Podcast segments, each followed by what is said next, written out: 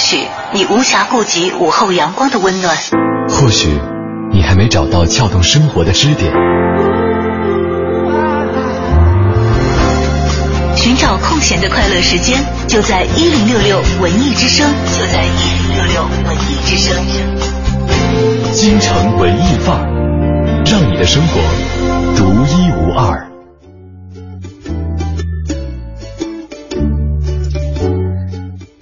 两点三十六分，又是一个哎，有有点略感舒适的下午，因为今天好像不是特别的酷热哈。其实今天不怎么舒适啊，今天就闷热的天气，倒是挺像南方的某些城市的感觉。我觉得还好吧，我没有，因为我没有觉得热，我觉得这种闷的程度还是因为你在直播间，谢谢。好吧，依然是由小昭还有李志为大家带来今天的京城文艺范儿。今天我们的话题啊，蛮有意思的，因为这两天都一直在世界杯嘛哈。我不小心在刚才收桌子的时候收搜出了一样，我觉得，哎呀，跟那个世界杯好应景的一个东西。是足球吗？没有没有没有没有，我怎么会在自己的抽屉里搜出足足球？我搜出了啤酒。哇，那这更彰显女汉子的这个气质。好了，我们先回到主话题，不要歪楼。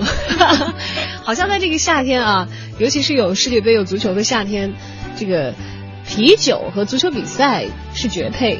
就平时你会觉得啤酒跟串儿，或者跟麻辣烫这些是绝配，所以今天的话题呢，跟大家来聊一聊绝配。呃，什么东西或者是什么人、什么事情会让你想到绝配这个词呢？来，快速回答李志。呃，比如说吃饺子没有醋的话，觉得吃的就不是饺子。哎，他觉得醋和饺子是绝配，是吧？嗯。这这是我到北方之后，我更加觉得包子其实醋也蛮配的。包子。你吃包子不蘸醋吗？不蘸。啊，你还是坚持着南方的习惯。对的。我基本就不吃包子。对，好像在南北方吃饺子都得要有醋吧？对，这个是。对的，嗯。还有除了吃的之外，别的一些绝配的，比如说刚我们说到，我们小时候觉得赵雅芝和郑少秋他们就是绝配，帅哥美女哈。他们永远都是会在屏幕上出现的时候很和谐，然后你一看就知道男主角、女主角，然后他们之间就会有情感纠葛等等。对。再往前倒，你看秦汉。林青霞哈，对，你都会觉得是绝配。当然，那个可能是因为他们在荧幕上塑造的形象啊，呃，已经给你制造了一个配对的一个情况，已经植入到你的脑海当中。其实，在生活当中有很多非常非常适宜配对，而且让你真的是觉得配合的太好了，绝配的东西，甚至我们已经习以为常了，都注意不到它们的存在了，觉得太自然了，它们好像是一体的。像西红柿炒鸡蛋，其实两个菜，这两个原料炒在一起的，但是却会互相的激发。其实对方的营养会让你觉得吃到了以后，你的身体得到更多营养的补充，而且味道也变得更好。对，如果配合的好的话，彼此激发出更多的潜能，能让这个存在更加的美好。在各位的记忆当中，哪些您觉得是绝配的？不管是吃的、用的，或者是明星，一切的一切，您觉得是绝配的，都可以在节目当中来分享。在微博上面找小昭或者李志，小昭是大小的小，李大钊的昭，李志是李大钊的李。山寺志，哎呀，我们终于找到一个好，那真的是好高度统一的共同点啊！我们的名字里头都可以有一个字跟李大钊同志，好光荣呢，匹配起来的我们党的创始人。哎呀，我觉得我们刚才是不是猜的有点多，害得大家都会想不到绝配是什么内容了？这个需要我们慢慢去给大家一点点抛砖引玉的过程。是吧？嗯，而且今天我们也会挖到一些绝配背后的故事，跟你一起分享哦。好，欢迎你发来留言，说说看你所认为的绝配都有哪些呢？首先走进今天的诗意生活。诗意生活。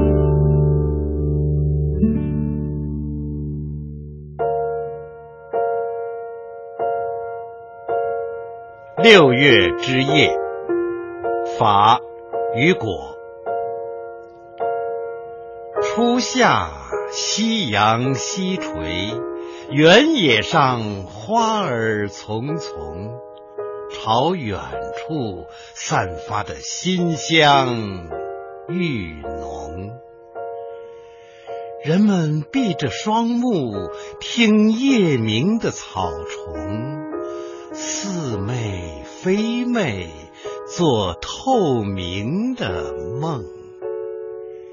星辰灿灿，影儿重重，朦胧夜色映衬着永恒的苍穹。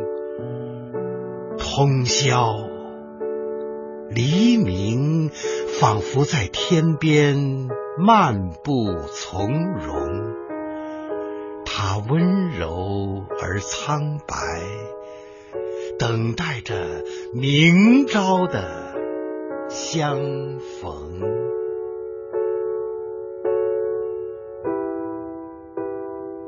六月之夜是法国浪漫主义文学的领袖维克多·雨果怀着暖暖而明亮的心情写下的一首小诗。整首诗歌透露出浓郁的田园气息，繁花似锦的平原，令人陶醉的香气，渐近渐远的喧声，一切都朦胧进入一个透明而见底的梦境里。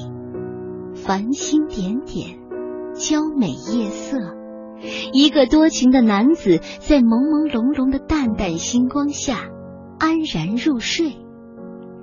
和温馨和暖的自然融为一体，这该是多么美妙的时刻！炎炎夏日的白昼褪尽，与黑夜为伴，诗人在这美丽的夏夜，给自己一份清静，一份浪漫的孤独。在柔和苍白的曙光之前，他的心整夜都在那遥远而绚丽多彩的天际里徘徊。如此单纯而美丽的梦境，便是浪漫主义大师维克多·雨果与他极有创造力的才思所编织的。本单元节目内容由 AM 七四七娱乐广播独家制作，友情提供。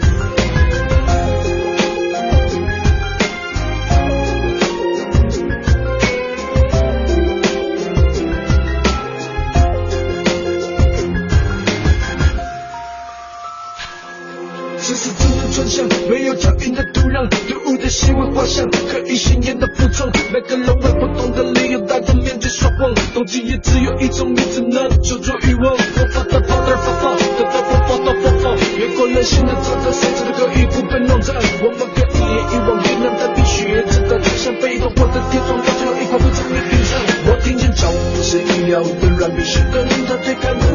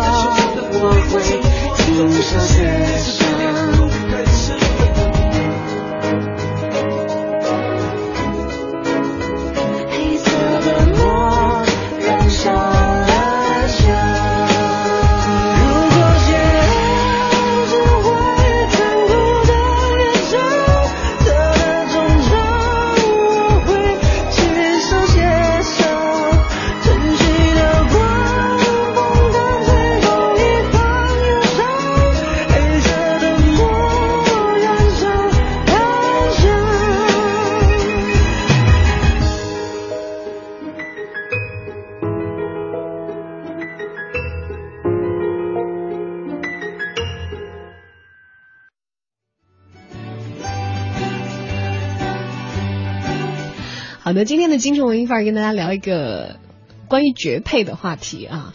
有的时候想想，觉得绝配，哎呀，怎么就那么和谐？就已经变成了这个生活当中的，你你都不会去注意到，觉得它是很自然的一个事情。但是我们今天一起来挖一下这个绝配背后的原因吧，他们是怎样变成绝配的？嗯，我们这一趴着重是在说吃的这方面。刚我们说到吃的，我想到对于北京的夏天来说，北冰洋还有老冰棍儿这些绝对是绝配哈。对，这为什么会成为绝配呢？那也是要有人制造这种汽水，在这个夏天应应了大家的需求啊，才变成了嗯，一想到夏天就会想到的味道。那么今天其实。跟大家一起分享的，也就是你生活当中所收集到的这些，让你感叹啊，真是绝配的这这这样的一些点滴。刚才我们讲到了很多，像什么饺子配醋，这个西红柿炒鸡蛋啊这么配，还有这个啤酒配这个足球赛。刚刚还有朋友在小昭的微博上留言说。啤酒那必然是应该配炸鸡啊！这都是受什么欧巴这影响的？以前大家可能没有太明确的这个概念啊。对，可能韩国有吧，因为它肯定是韩国地方的习俗。对，传到咱们这儿之后，现在就全中国都是好像在流行了。对，在流行炸鸡配啤酒。但是看足球为什么要喝啤酒呢？这是真的是有讲头的，而且这个讲头其实是。是你最后才发现哦，恍然大悟。现在我们觉得自然的事情，最初其实是有人刻意而为之的。这就要追溯到一八八四年了。这个利物浦啊，现在大家都知道这个地方啊，因为他们有很知名的球队。利物浦的啤酒商霍丁呢，和几个股东一起，为成立不久的呃埃弗顿俱乐部建造了一个新的体育场。他打算在场内呢就卖自家的啤酒，但是呢这也招致了他和其他股东的矛盾。在争夺专卖权未果之后呢，霍丁干脆就。干脆就单干了啊！他在一八九二年呢，就建了一家新的俱乐部，足球俱乐部叫利物浦。也就是说，能够有利物浦这支俱乐部球队，是因为老板想要卖啤酒。哦，这就是天然的啤酒和足球的渊源。那么他呢，有球场，有啤酒。原来的原班人马呢，都被这个埃弗顿俱乐部带走了，就铁了心要把球场变成一个巨大的露天啤酒屋。然后。这个单干的老板就从苏格兰足球队来踢比赛，那么对他的球队来讲呢，场内的啤酒零售就是主要的利润来源，而他的生意呢也获得了很大的成功，成千上万的球迷涌到这里来，就为了喝啤酒。那么霍丁后来呢，甚至进军政坛，还当上了利物浦的市长。So 你知道了哈。我看稿子后面好长啊，我在想小时候念上去好累啊。所以你来帮我念一部分吧，我们来挖掘这个啤酒和。和霍丁之后的一些联系，因为霍丁是这个利物浦球队的。建立者嘛，投资人。但其实我们更多的，我前两天在刚刚世界杯开幕的时候还在想，说为什么看世界杯要喝啤酒？是不是因为德国经常出现在世界杯上？那也是一个啤酒大国。德国人的啤酒和足球也是有故事的。这个故事就由李志来给我们讲吧。呃，另一个啤酒消费大国也是足球强国，就是德国。在上个赛季的德甲冠军，呃，多特蒙德起源于一家小酒馆，十八个年轻人顶着当地教会的压力，打算建一个俱乐部。俱乐部的名字也很随意。这个我不会念，这应该是德文的。对对对对，这么说吧，呃，就是当时在这个酒馆里卖的这个啤酒的品牌，如今呢，在多特蒙德，啤酒和鲁尔区的煤炭一样有名。这支地方球队的球衣的颜色就是黑黄，黑黄相间的这个条衫，黑是当地煤矿的颜色，而黄据说就是啤酒的颜色。您可以看出，这个啤酒在当地是很重要的哈。哎，可以看出它的这个地缘特色在当地的这个球队的队服上。对。而在德国呢，几乎每一个德甲甚至于德乙俱乐部都会有自己的啤酒合作伙伴，本地的球迷当然也会一定支持这些品牌。拜仁慕尼黑和普拉纳啤酒，还有柏林赫塔以及嘉士伯啤酒都会有很好的这个合作关系。嗯，你说到啤酒，那也是这个足球队还有足球比赛的大宗赞助的这个来源了啊。一九呃，二零一四年呢，世界杯是在巴西，但是巴西有一个。嗯，有一点相冲突的一个政策，因为那儿呢是从零三年就开始禁止在比赛场馆内销售啤酒，这个就跟跟德国呀，还有跟英国啊这些的政策就不相符了啊，是相反的。但是像世界杯和欧洲杯这么大的比赛，一般都会有啤酒赞助商的，就不可能为了这个原因去不拿啤酒商的这个赞助，而且球迷也都一直可以在场内喝啤酒。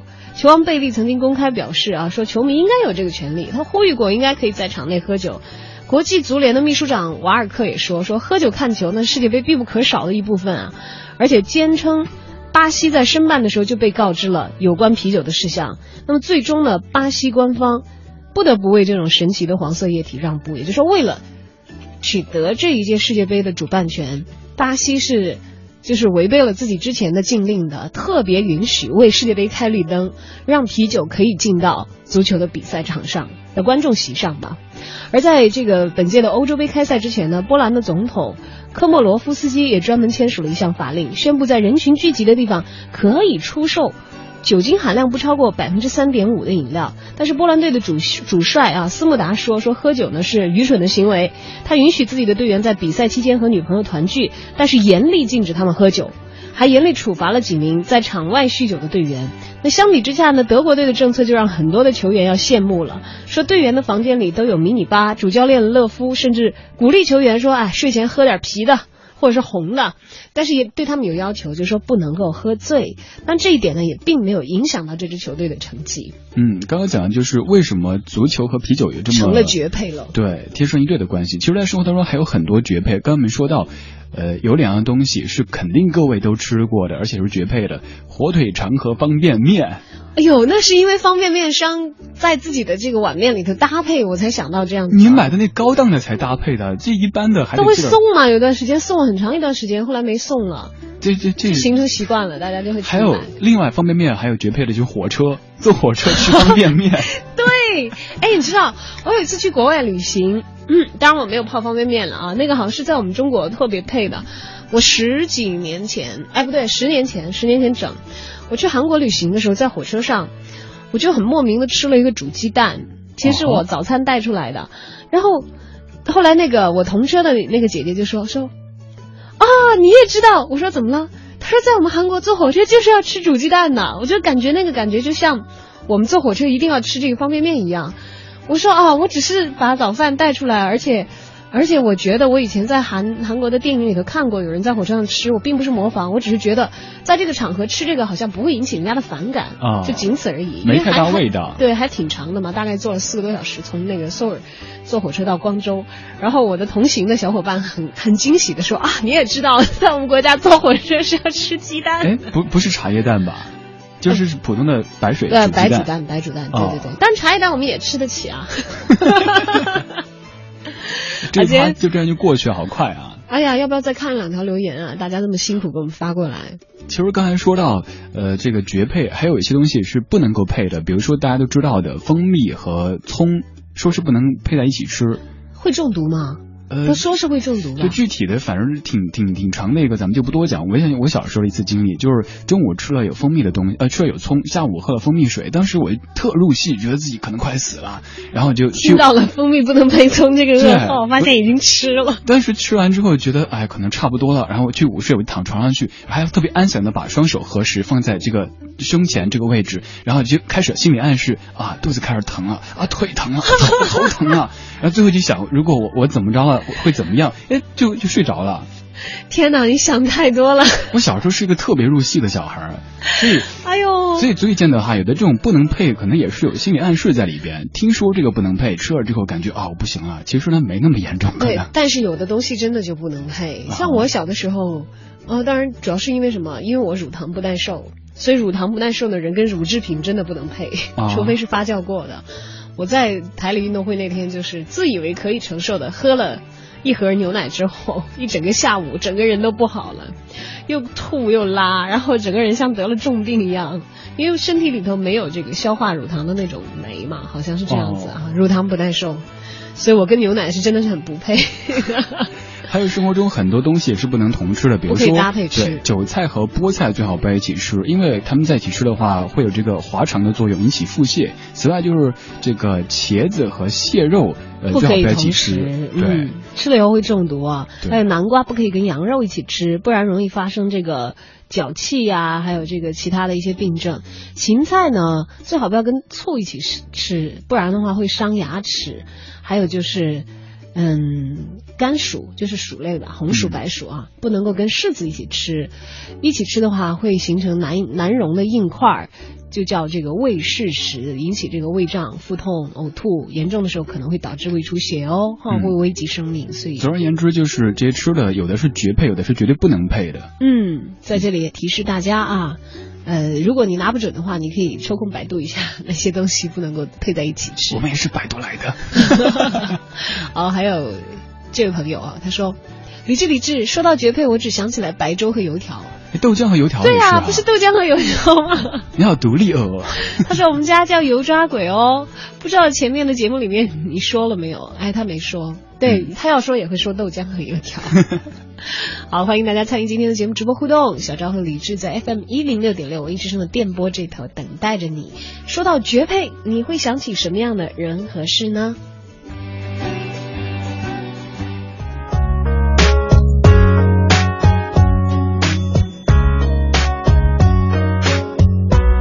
是我心内的一首歌，心间开起花一朵。你是我生命的一首歌，想念汇成一条河。点在我心内的一首歌，不要只是个过客。在我生命留下一首歌，一首歌，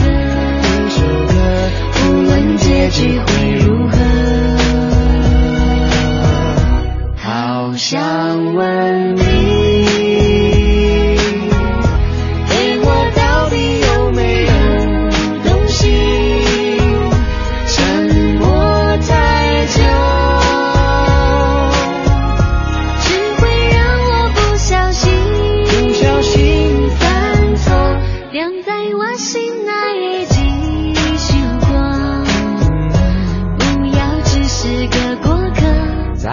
生命留下一首歌，无论结局会如何。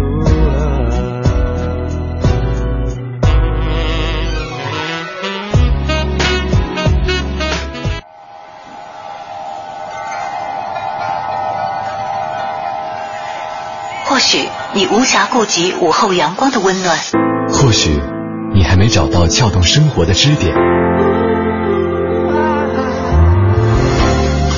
寻找空闲的快乐时间，就在一零六六文艺之声，就在一零六六文艺之声。京城文艺范儿，让你的生活独一无二。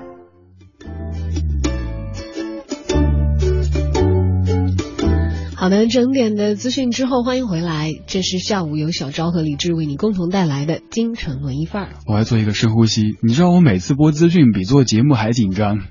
不用这么紧张吧？其实你你跟资讯磨合磨合以后，也很有可能会变成绝配。现在紧张还多了一个因素，就是我够不着那个推子。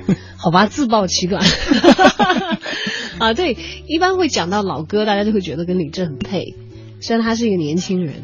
哎，对，就是好多次都是有听友或者其他朋友说，以前听节目想象中觉得李志是那种，怎么说呢，不能他们会猜你多少岁，就听起来也不老啊。听起来还好，就是，总之比实际年龄可能老一些。想到李志可能想老歌，但其实生活当中，对，也就六七十岁吧，对吧？其实生活当中人家三岁半啦。要不要这样走极端？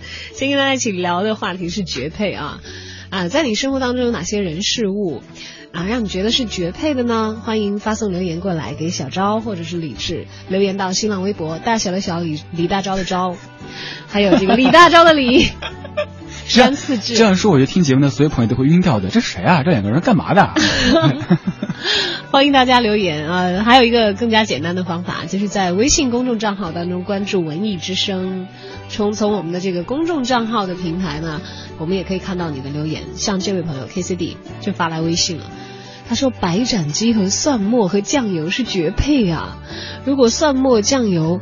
呃，蒜末酱油还有剩余的话，泡饭吃也很好吃。想想都是口水，好想吃啊，肚子又饿了。你这个吃货，现在刚刚才过午饭点不久吧？你又饿了？对啊，这才吃了多会儿，而且你这个绝配配的也太广泛了。对，而且这个我感觉它就是酱油可以配一切。蒜末儿拿来拌饭吃，吃完之后您还要不要别的人活呀？您看您的名字在家里跟 KCD 就想到 KFC，不好意思啊，这位 朋友。还有冷冷小易，他讲了好多他觉得绝配的。他在电影界，我能想到的是葛优和冯小刚。有了这个葛优的优秀演出，冯小刚的电影就会增色不少，就像是定海神针一样啊，就觉得他俩搭档这电影就有谱。然后我觉得他讲的第二个好像更嗯更绝配一些，更生活。对，他说还有就是凤凰传奇的歌和广场舞了。真的是杀气，大杀气。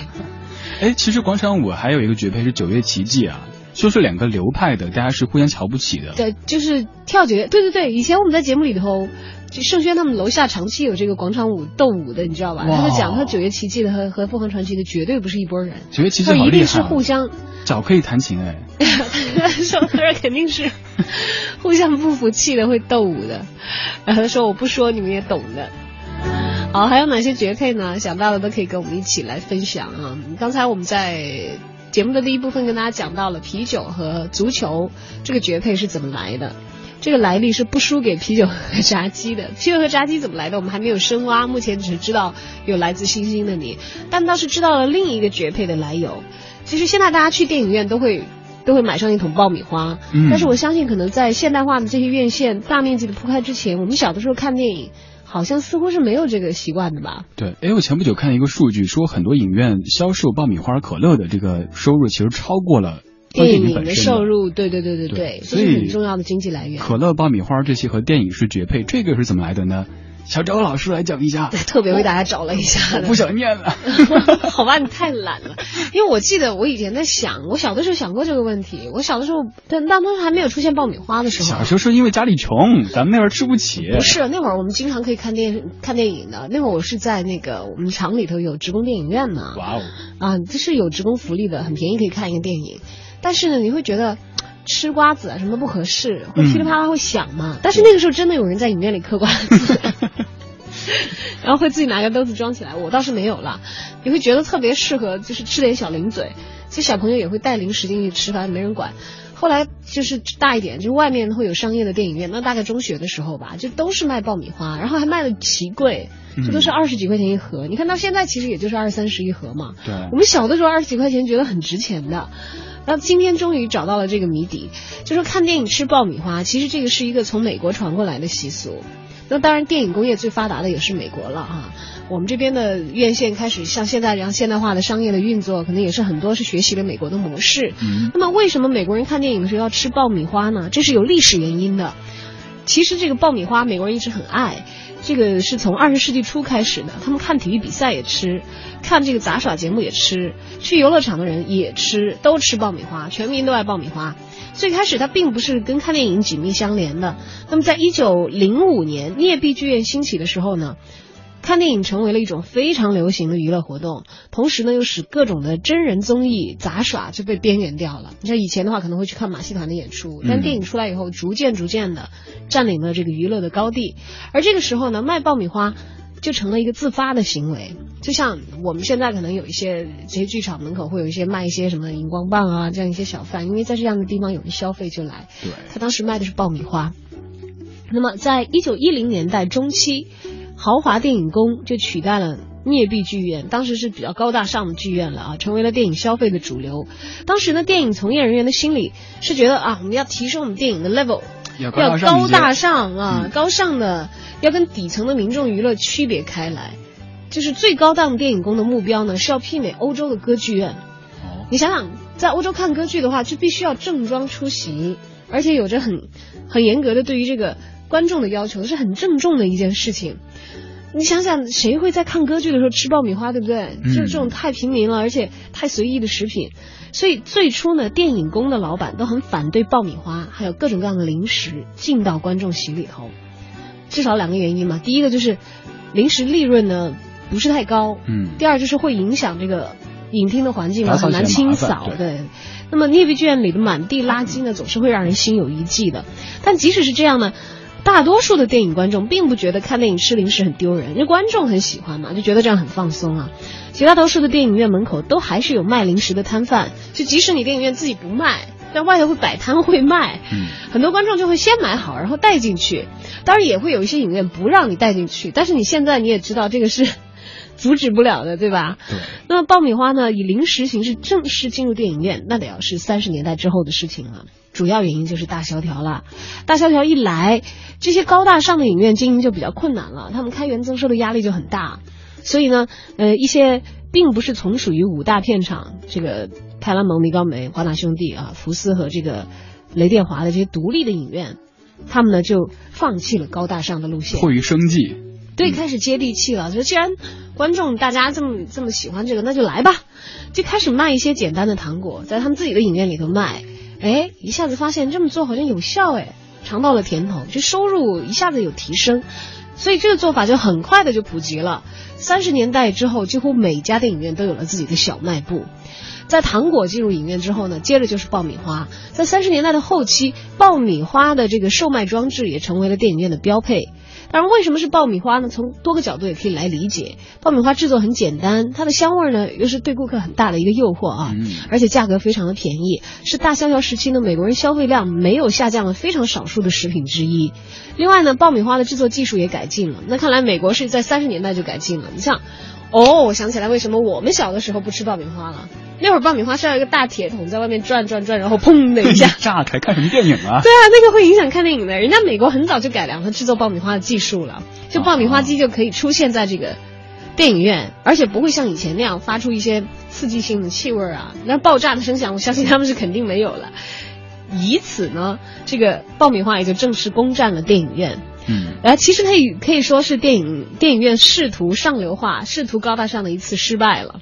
但是却意外的，这种奇特的联姻呢，就造成了现在大家看电影的时候会自然而然联想到的第一食品，那就是爆米花了。嗯，总而言之，就是一开始电影院觉得吃爆米花是挺掉价一件事儿的，他希望像歌剧院那样子很高大上，结果后来失败了。其实我们可以看出，刚才包括这个啤酒和足球的结合，中间也遇到这样的问题，有人在抵制，后来慢慢的就没法抵制了，对，成一个风潮了。啤酒和足球这个还的确是少部分抵制，嗯哼，因为大部分的地方，因为啤酒商要赚钱嘛，在欧洲国家，就只有巴西是自己抵制的，而且也特别为了这次世界杯开绿灯。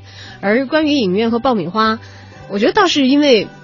他倒是有了自己卖的东西之后，现在其实影院也很抵触你从外头带的食品，对不对？啊，因为你从外头如果能买到便宜的爆米花了，你干嘛要去吃二十几块钱一盒？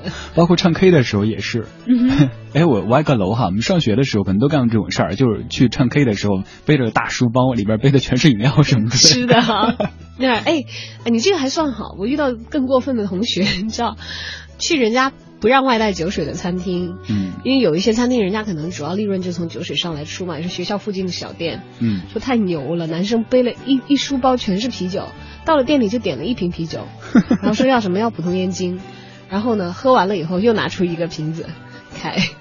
喝完了以后，就是永远桌子上只有一瓶啤酒，然后进去七个男生，老板都傻了，让他们自己背啤酒进去。所以可以说，其实像啤酒、爆米花和 KTV 也是绝配的一个存在。嗯哼，啤酒、爆米花，对，这都是非常符合大家欢乐情绪的时候。当然，想想看，我们当年的那些同学，估计以后再也不好意思再去那家店了吧？他可能当时是。哎，学生时代的聚会跟廉价的酒，就是像啤酒啊或者小二啊这些东西是联系的蛮紧密的。主要有深层的原因，是大家收入有限。对，说到 KTV，我觉得还有一些绝配可以跟大家分享，比如刚才说到的凤凰传奇老师，他们 KTV 也是绝配，哪个 KTV 听不他们的歌呀？还有像这个 S.H.E 的什么 Superstar 这之类的歌，也是和 KTV 的绝配，是吧？今天一起来说说绝配，说绝配的间隙，不要忘了一起分享关于这座城市的认知。我们接下来是一些。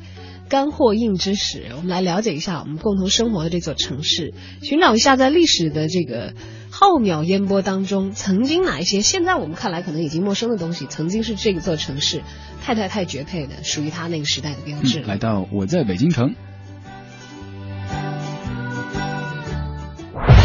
知道的，你不知道，你不知道而想知道的，你想知道而没法知道的，关于北京城的一一切，我在北京城。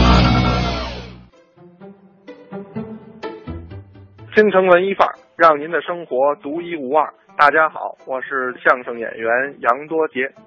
昨天啊，咱们给您讲到了孙先生入主了前外交部长顾维钧的这个宅邸。其实这个时候的孙先生身体啊，已经不太好了。早在北上之前就亮起了红灯，经过长期的这种旅途奔波呀，病情又加重了。到北京之后，我跟您说了。孙先生是劝架来的，可是哪方势力呢？哎，又都有自己的考虑，又都有自己的私心，并不听孙中山的。所以呀，这连累带气，孙中山于一九二五年一月二十六日住进了北京的协和医院。诊断书一出来，大家都傻了，肝癌晚期。经过一段时间的救治啊，这西医表示，嗯，我们可是治不了，回天乏术。到了二月的十八号，孙中山就回到了铁狮子胡同这顾维钧的府邸，以中医呢继续坚持治疗。二月二十四号，一位护士发现呀，说孙中山这病情啊每况愈下，估计呀是够呛。于是呢，劝告众人尽快为先生料理后事。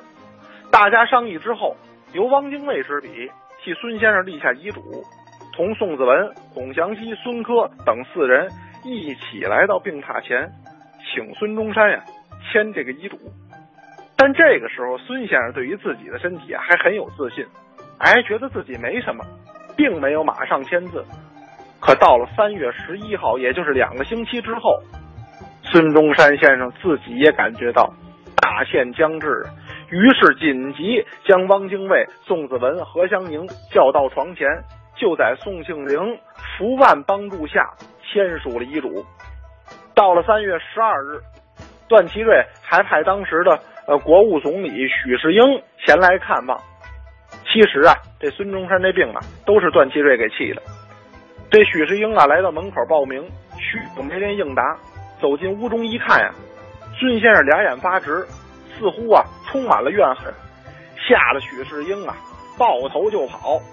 许世英走了十多分钟之后，孙先生的心脏停止了跳动，孙先生也就死在了顾维钧的这个宅中。在孙先生现在住过的卧室里啊，有一个小套间里边挂着孙中山的照片，左右两侧呢。是孙中山临死前签署的遗嘱和公开信，照片下呢放了一横幅，用工整的楷书写着“民国十四年三月十二日，孙中山先生在此寿终”。在下边还有一个长条的楠木基案，上面摆放着宋子文的祭文以及孙中山临终之前看的书、批阅的文件。从银杏园走出来，穿过福寿园呢。还有一个一百多平方米的大厅，这个地方曾经作为孙中山先生去世之后的灵堂，所以很多的政要也都曾经在这个地方祭奠过孙中山先生。建国之后呢，这所宅子曾经啊被这个机关占用，后来呢又作为了招待所。但是，一直到了一九六五年，全国政协将孙中山先生的逝世房间辟为孙中山先生逝世纪念室。现在这个地方呢，已经整修出来了，准备对大众开放。您要想去，很简单，坐上地铁五号线张自忠路站下车，一直奔西溜达，就在路北就可以看到这座三开间的大门，上面写着“孙中山逝世地”。那就是咱们今天给您聊的这个地方。如果您感兴趣，您可以啊到那儿去感受一下孙中山先生的人格魅力。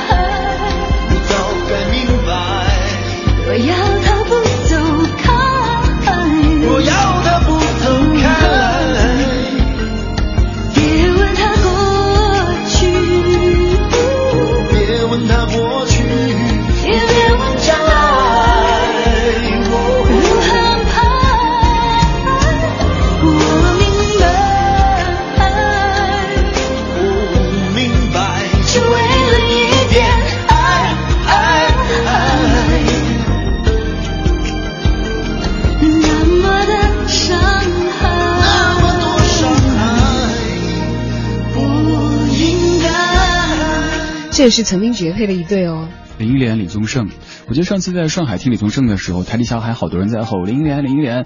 然后李宗盛说：“其实呢，我不是太喜欢上海。”然后他说：“因为来到这里，全是那些伤心的回忆。”啊，他和林忆莲其实曾经也是大家很羡慕的一对乐坛佳偶了，结果后来变成一对怨侣啊，其实也揭示了一个很残酷的现实，就哪怕外人看来。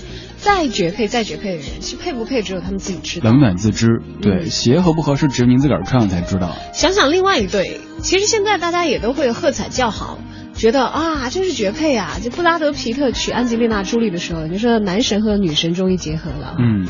那你仔细想想看，布拉德皮特第一段婚姻的时候，大家也觉得超配啊。对呀。结果有一对绝绝配就散掉了，然后。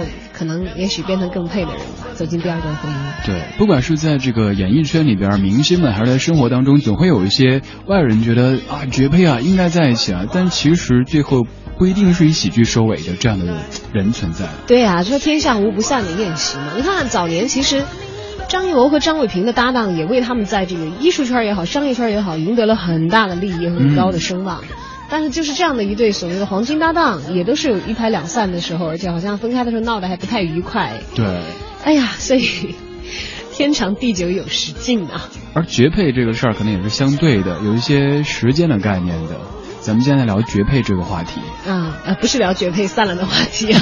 当然，可能即使是散了，你觉得很绝配的人事物，也可以跟我们一起来分享一下。这个朋友这点我超级赞成。他说：“下雨和睡懒觉算不算绝配？最近天天雷阵雨啊，睡不醒啊！哎呀，我好想冲上去跟这个朋友握握手。”我记得有一次朋友跟我说啊，今天这个天气好适合睡觉。我说不是今天这天气，是所有天气都适合睡觉，好不好？天太晴呢，热适合睡觉，不适合上班；阴呢啊，心情不好不适合上班；下雨当然更不适合上班。总而言之，所有天气都适合睡觉。好吧。就暴露了你其实很很愿意睡觉的一个人。我觉得下雨天比较适合睡觉，晒太阳的天我比较适合出去玩。今儿那天特别适合睡觉哈，外边是阴天，然后在家拉上窗帘看电视、嗑瓜子儿、吃爆米花，多爽啊！明白了，下雨天对你来说，跟这个看电影、嗑瓜子是绝配。下雨天适合分手。哎，对我怎么没想到？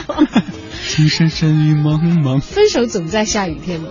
对。好，今天跟大家一起来聊一聊绝配。你觉得什么样的人合适啊？让你觉得感叹，哎呀，真的是绝配，太配太配了！欢迎发送留言或者是这个微信过来参与节目的直播互动。小昭和李志在新浪的个人微博分别是小昭，大小的小李大钊的昭，李志木子李山四志。也欢迎各位在微信搜索“文艺之声”添加为好友，就可以发送留言。好，接下来一起走进今天的影艺告示牌。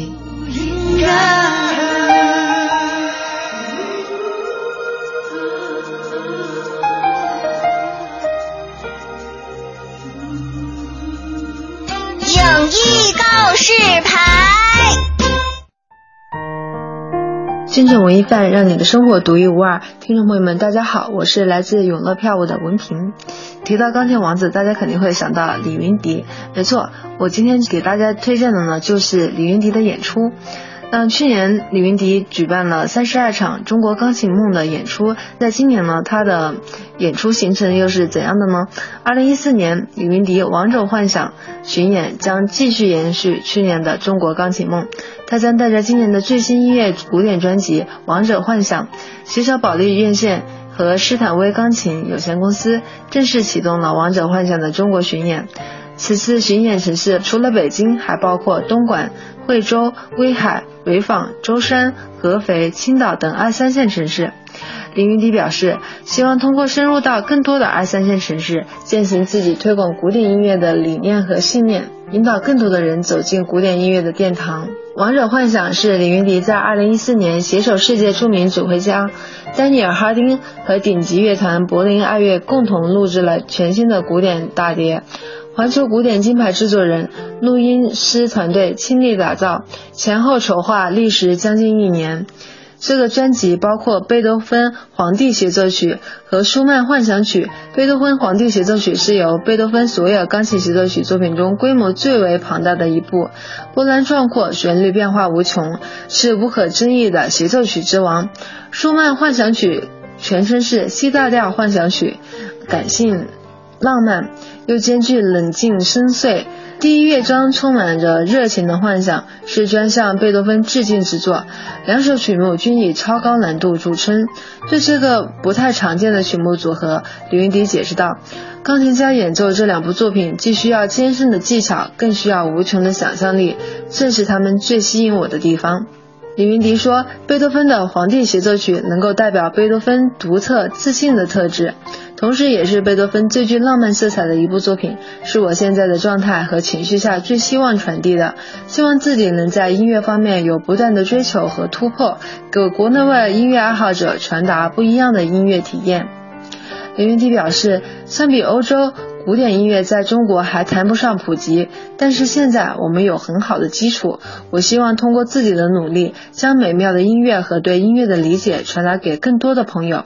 相比很多一线城市，小城市的年轻人和普通观众更需要古典音乐的普及和传播。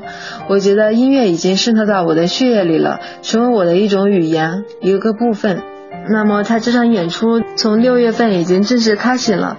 北京的演出是在呃十月三日保利剧院，呃，喜欢支持李云迪的朋友记得购票哦。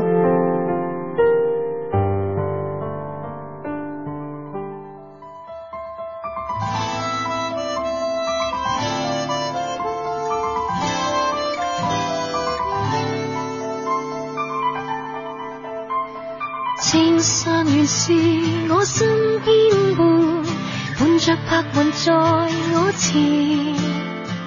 碧海是我的心中乐，与我风里都同眠。当初你面对心。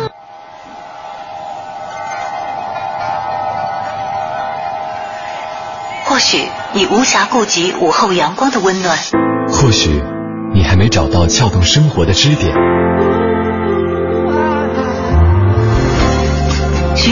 闲的快乐时间，就在一零六六文艺之声，就在一零六六文艺之声。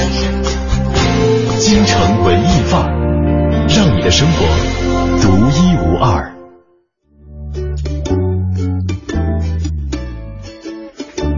好的，八点过后，欢迎回来，继续加入到由小昭和李志为你带来的京城文艺范儿的节目时间。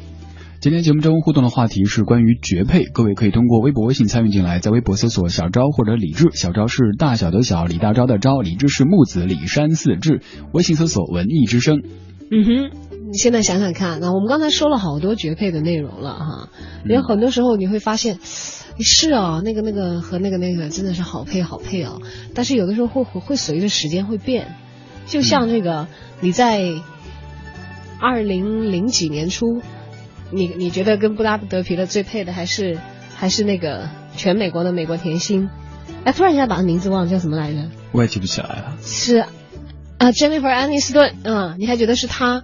然后过了某个时间节点，好像是零，那么应该是零五年拍的史密斯夫妇吧？啊，反正至少结婚了以后。就就变成啊，他和安吉丽娜·朱莉是绝配了。其实吧，我觉得有一个很残酷的现实，就是帅哥好像和所有的美女都是绝配，美女和所有的帅哥都是绝配。反正王子公主他们就应该在一起，咱们这些某司就只能靠边站。也没有啊，也没有吧。就是你看，你现在也还有很多大美女还待字闺中，还有大美女嫁的很难看的也有啊。现在大美女嫁的很难看的超级有啊。啊，这个是，但是难看的别的方面 扯远了。啊，对对对对，我们不去聊那么社会现实的话题啊，我们还是回归到啊比较文艺一些的想象吧，比如说下雨天很配合失恋 等等这样的感觉的绝配当中。刚刚小周说到，我们在聊天聊天的时候说下雨天比较适合听一些这种悲情的歌，但我觉得，呃，我我昨天在读一个朋友写的书，它里边说到，当你失恋的时候，你听最炫民族风都会听出伤感的味道。哇，那需要功力。因为有可能是当年我们在这个 KTV 里一起还。唱过这首歌是吧？对，也有可能是在我们在一个大妈们跳着广场舞的广场上，牵手经过那儿，然后怎么一点都不浪漫啊？没有，我真的是有时候某些绝配都是自己给臆想出来的，或者说自己有心理暗示去暗示出来的，真的不配了。哎，但是我觉得我，我觉得你看看，像真的是每个人的个体差异，可能会觉得很多东西配的不一样。像一个特别火的一个网络脱口秀视频《逻辑思维》，不知道你有没有听？还有这个高晓松之前小说不也很火吗？小说也在舞台有播过哈。你知道，像这种有有一点点知识含量的网络脱口秀节目，会让我联想到跟什么是绝配，就说大扫除啊哈是绝配，因为我在家里打扫卫生的时候，我我一定是要，呃，我一定在家里大扫除的时候是会听这样的东西的哎，。我们很不一样，你知道？你是听音乐吗？我在家大扫除，你知道具体哪种类型的音乐？你猜这些民族风？No，我被洗脑了。我听古典音乐。听古典啊，哎，我生病的时候我会听古典音乐，真的治病的。啊哎，我这个周末回家就是又感冒了嘛，就是头疼，我在家睡了一天，毫不夸张的睡了一天。周六就除了出去剪头发之外，我到睡前我就知道不行，我还在头疼。我为了明天不头疼，我睡前肯定是要听古典音乐的。然后就又、又听到了那个 BWV 八二的一个康塔塔。听到巴哈的一段是有一段人声女声的这个高音的和那个大提琴的，我一定要听那一段超治病的。嗯其实那那段是我验证了很多很多古典，因为因为我其实还蛮喜欢听的，虽然听不大懂嘛啊，听不明白，蛮喜欢听古典音乐的，听了很多都会给我带来愉悦感。但是那个人声的对我的这个病理上的安抚作用太强了，我一般有点小感冒、小头痛，我睡前听那个，循环上一直循环到就是半个小时之后自动关机，然后我睡着了，第二天一定病情有所缓解。哇，疗效不错哎。对，毫不夸张，真的。所以我听古典乐是就是生病，呃，或者是纯打算欣赏古典乐的时候。啊，那么我听那些脱口秀的话，因为我几乎完全不看他们的视频。我刚才说这两个脱口秀都是视频的嘛，嗯，我都完全不看视频，因为只是长得有点抱歉了，特别是高先生。不带这么说的。我觉得啦，就没有必要了。我觉得他视觉的信息量很少，嗯哼，所以我就会一边打扫卫生一边听。所以这些网络脱口秀节目，因为他们还蛮蛮有知识含量的，就会弥补很多我所不知道的东西，我会很感兴趣去听。还有包括有一些演讲类的东西，一些有声的资料类的学习的东西，我都会放到大扫除的时候来听。哦，我是觉得那个我在家做家务的时候，绝配是一是古典乐，二是爵士乐，尤其爵士乐，我觉得它是会让你很有干劲吗？没有太多悲喜的、比较即兴的状态，让我觉得很放松，像是一个朋友，他不说话，但是在你身边陪着你，这个对我来是绝配。哎呀，爵士乐对我来说应该要配酒的，我要在家自己打扫完卫生喝酒就会放着音乐。我们的境界好不一样啊！我当时在拖地什么的，听的爵士乐，然后你都是配着酒，我拖地的时候在听小说或者逻辑思维。所以这个，就我我们俩这方面的这个这个习惯还是有不同的。此外，就是想跟小昭说的是，我失眠的时候经常去听小昭主持的《千里共良宵是吧？会催眠吗？不会越听越清醒。是吧？哎哦，我好想知道，因为我觉得夜里听节目两种人嘛，就是但是他们有共同的特点，都是睡不着。嗯，有的人是为了这个睡不着的时候，我我我脑容量不要空着哈，我也想一些事情或者寻求一些这个跟别人的连接嘛。就是你听节目，其实你也有一种跟世界连接的感觉。呃，还有就是，反正就是享受清醒状态，或者是我试图睡觉的这种，我就不知道我的节目要是在夜里做的话，到底是哪一种。对你来说是我觉得是就是一种陪伴。那个时候夜深人静的时候，觉得自己特孤独，好像被全世界抛弃了一样的，会感觉哎，这还有个熟人没有没有没有，我在这儿呢。对，对除了下午的时候啊，哎呀，我们也磨合一下，看能不能成绝配，让人家到时候会自然的想到。就目前为止功力还不够，才第三次搭而已。对，其实我觉得已经不错了。哎，向各位解释一下为什么这一周是李志出现啊？因为盛轩外出采访去了，即将带回来一系列非常精致的节目。最近咱们的主持人都会轮流的出去进行一系列采访工作。对，很有可能小昭和李志过一段时间，我们也会有其他的节目的主持人来替我们。啊，不，李志的还好啦，会在这个出差之前做好安排，会做好安排，对，不会离开大家的。嗯，好，我们今天跟大家一起来聊聊绝配，我们希望大家积极的发送你的。微信或者是微博留言过来，跟我们一起来分享今天的这个话题。说到绝配，你会想起什么呢？给你想一想的时间，然后我们来听听徐强评弹世界杯。新的相声演员徐强，徐强为您评弹世界杯。亲爱的朋友们，欢迎大家收听徐强评弹世界杯，我是徐强。在今天半夜进行的两场比赛中，瑞士队二比一战胜了厄瓜多尔，而法国队呢更轻松，以三比零战胜了洪都拉斯。不过世界杯进行到今天，我个人认为最抢眼并不是球员，并不是教练，而并不是场下的球迷，而是足球解说员。大家也许可以清晰的记得零六年世界杯黄健翔老师的咆哮体解说，就是那个“亚历万岁，马尔蒂尼生日快乐”。这届世界杯，段圈也来了这么一次南美式的进球后的那种解说员的呐喊，Go！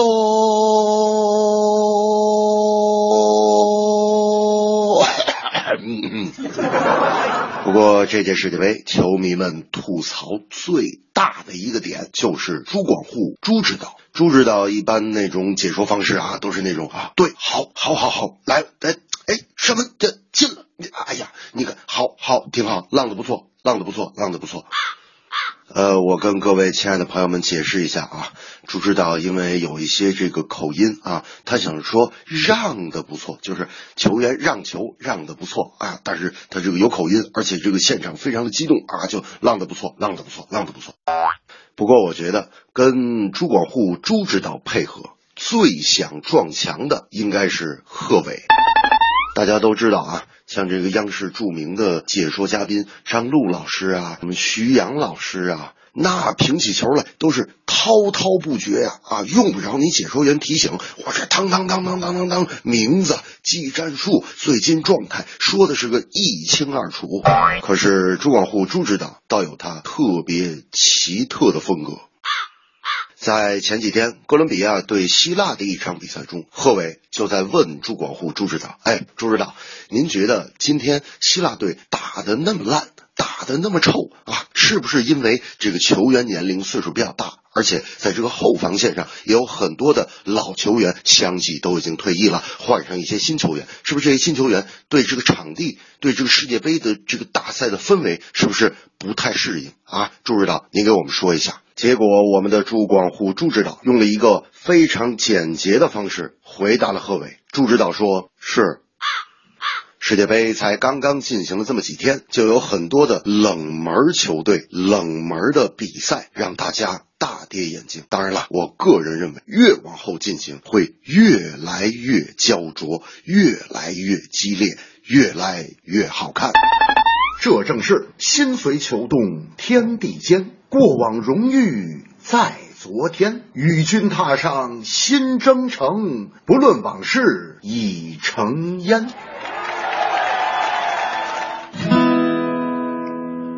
希望能够看世界杯，享受这时光。希望你能够安慰我，输了就别感伤。希望你能把喜欢的球队跟我讲，还希望能继续痴狂，继续去幻想。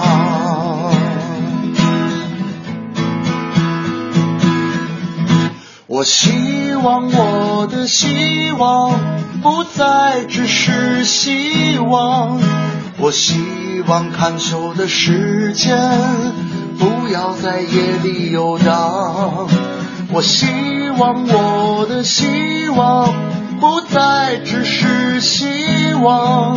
我希望我热爱的球队不要再让我感伤。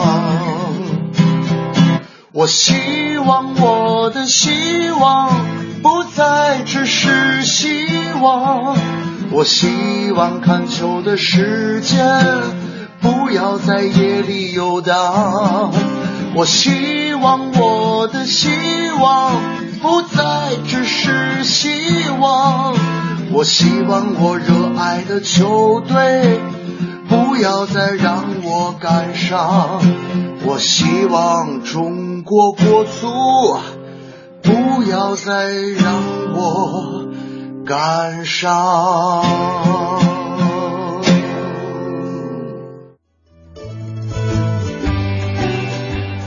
又提到国足了。我本来觉得国足是跟世界杯不沾边的。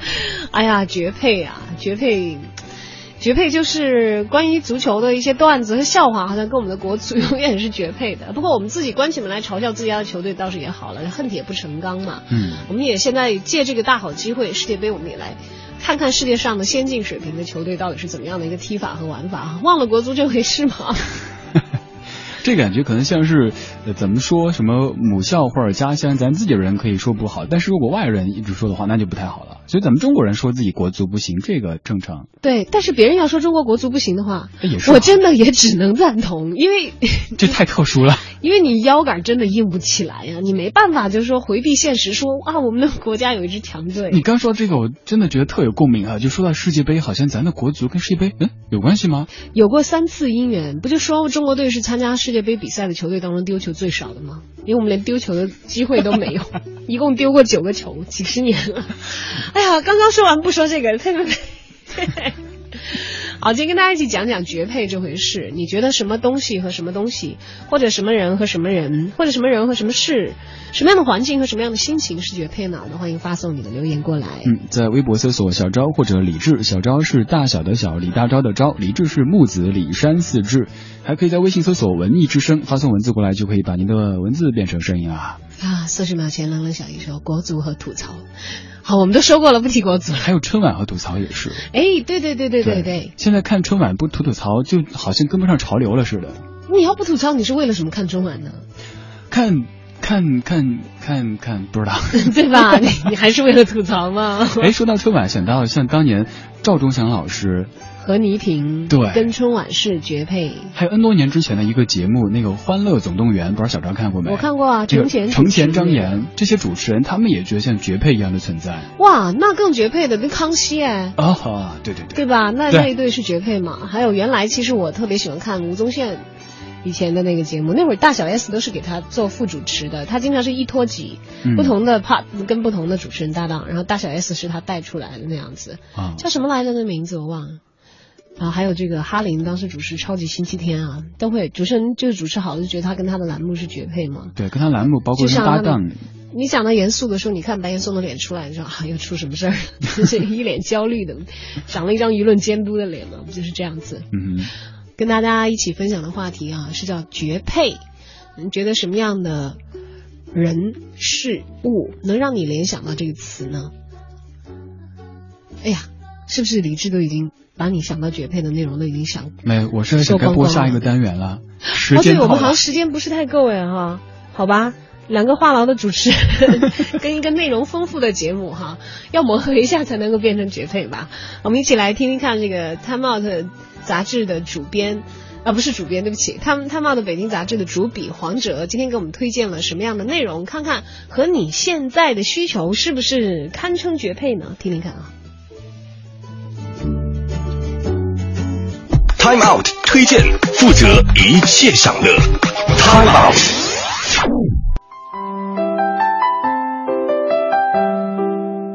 大家好，非常高兴与大家相逢在今天下午的 Time Out 北京推荐这个时段。我是 Time Out 的北京主笔黄哲。有人说，推荐国外的重口味，能不能推荐一款和我们中国有点亲戚关系的？OK，没问题。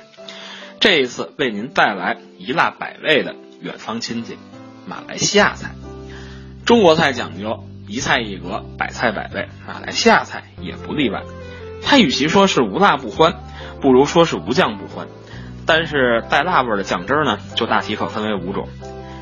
雅参酱以酸子皮、南姜、香茅、马来辣椒等十五种香料配成，较之泰国辣酱更为温和。娘惹酱呢，则主打的是姜花、柠檬的口感，所用香料多达二十种，和鸡鸭肉是绝配。